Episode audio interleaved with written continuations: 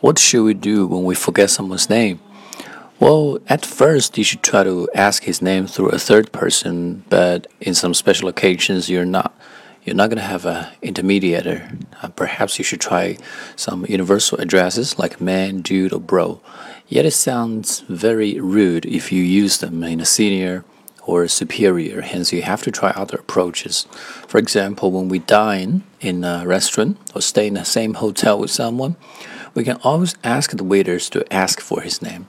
Anyhow, it means a lot to remember people's names since everybody cares a lot about his name. It is said that Andrew Carnegie built a massive social network just because he was able to remember the names of every single person he has ever met uh, which helped him to achieve tremendous success.